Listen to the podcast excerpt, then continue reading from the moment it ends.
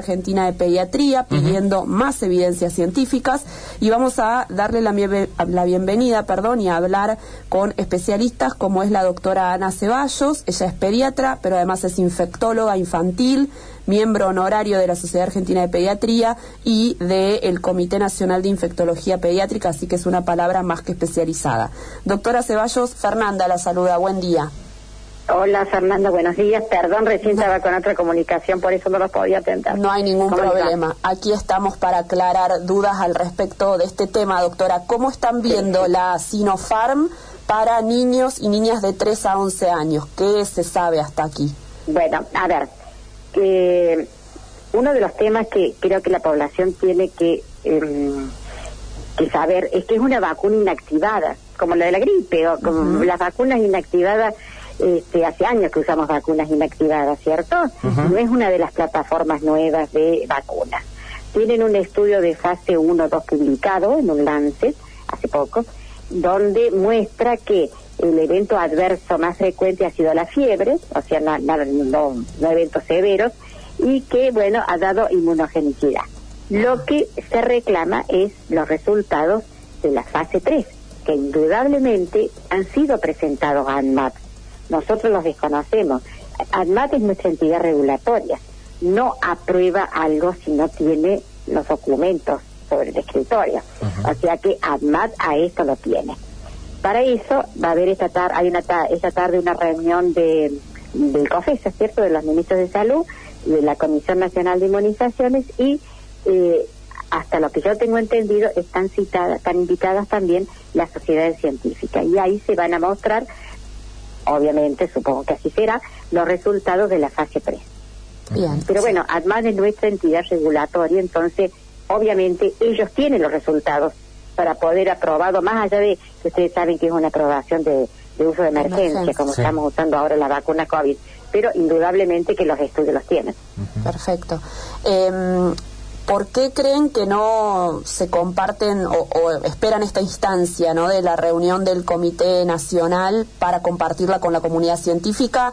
Digo, ¿por qué la Sociedad Argentina de Pediatría necesita hacer este comunicado público y pedirlo, digamos? ¿Por qué la no lo comparte enseguida? Bueno, ADMAT es nuestra entidad regulatoria.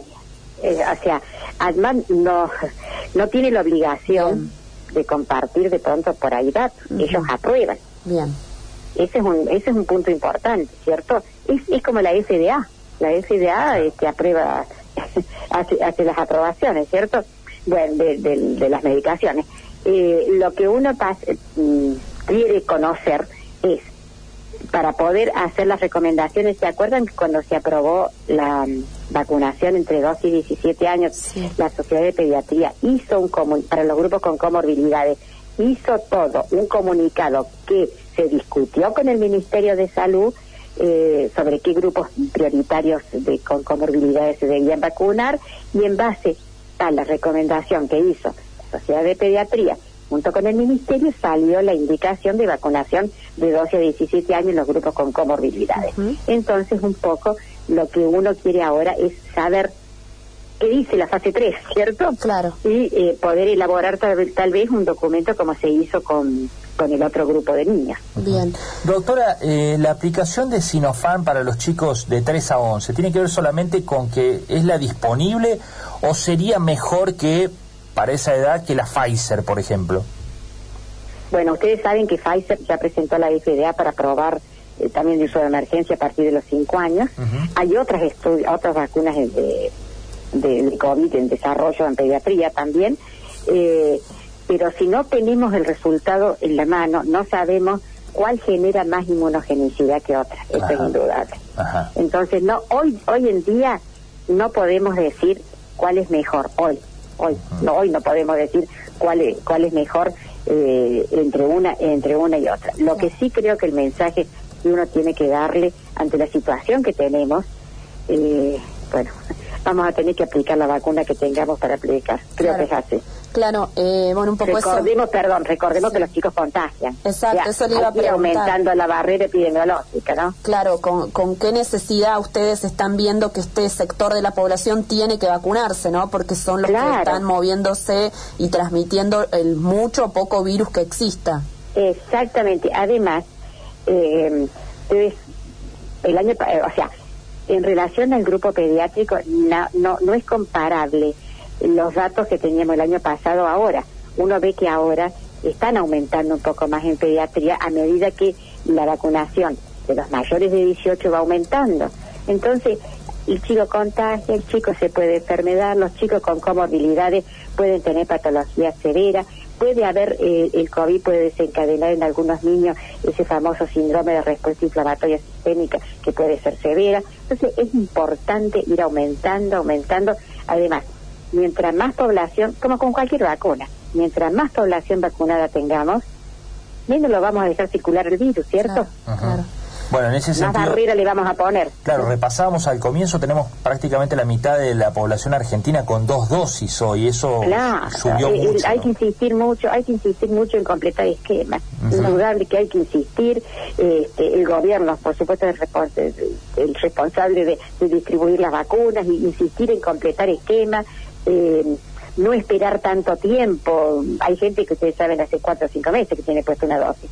Bueno, hay que hay que aumentar las coberturas. La única manera que tenemos de enfrentar esto es con una buena cobertura de vacunación, o sea, ir aumentando la inmunidad de rebaño y no olvidarnos del barbijo, porque el barbijo nos sigue eh, protegiendo. Bueno, en ese sentido, la última comunicación del gobierno, disposición de, de hacerlo este, no obligatorio en usos en espacios abiertos, este, fue muy cuestionada por la, por la sociedad este, científica, ¿no? Sí, a ver, eh, yo siempre digo, si yo voy al parque a caminar, me saco el barbijo, voy yo sola. Si somos cinco los que vamos a caminar, tenemos que ir con el barbijo. Claro. Entonces, y eso, eso, que le estoy hablando del aire libre, pero no podemos sacar el barbijo del aula.